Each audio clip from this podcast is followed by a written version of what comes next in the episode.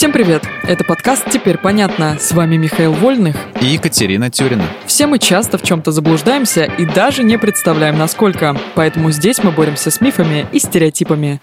Мифы про алкоголь и опьянение. Так, ну, опыт подсказывает мне, что главное правило любой вечеринки – это не смешивать разные напитки. Не стоит переходить на шампанское, если весь вечер в бокале было вино. Быстрее опьянеешь. Это миф. Да ладно. По крайней мере, многие врачи с этим не согласны. Потому что...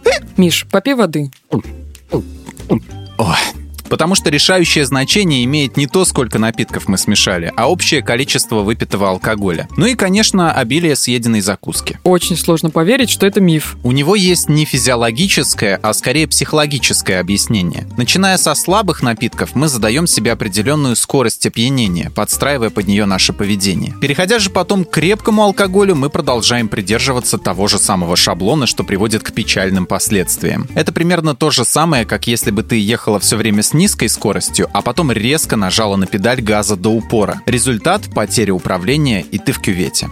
Ну или под столом. Подожди, но ведь разные напитки по-разному влияют на поведение. Например, виски заставляет дебоширить, текила приглашает потанцевать, ром вызывает грусть и так далее. Катя, а мужчины уже потанцевать не приглашают, только текила. И да, то, что разный алкоголь влияет на поведение, это миф. Люди хотят верить, что есть специальные напитки, которые вызывают определенное настроение. Но не существует никаких научных подтверждений этому. А влияние алкоголя всегда одинаковое, в какой бы форме он ни поступал. Имеет значение только скорость и общее количество выпитого. Почему тогда этот миф так похож на правду? Скорее всего, он имеет под собой психосоциальную основу. В разных жизненных ситуациях мы выбираем разные напитки, а потом получаем именно тот эффект, который ожидает наш мозг и который подходит для данной ситуации. Ладно, в моем арсенале есть еще лайф лайфхак. Если ты веру и в его эффективность разрушишь, я тогда не знаю, что. А что там у тебя? Выкладывай. Рассол помогает от похмелья. Да, нет.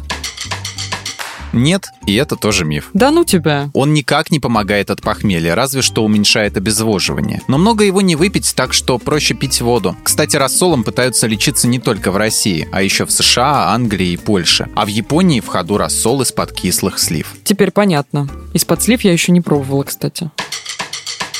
В этом выпуске мы использовали материал Дмитрия Горчакова и благодарим автора за классное разоблачение популярных мифов. Полная версия текста на сайте Лайфхакера. Подписывайтесь на подкаст «Теперь понятно». Ставьте ему лайки и звездочки. Новая порция разоблачений уже на подходе.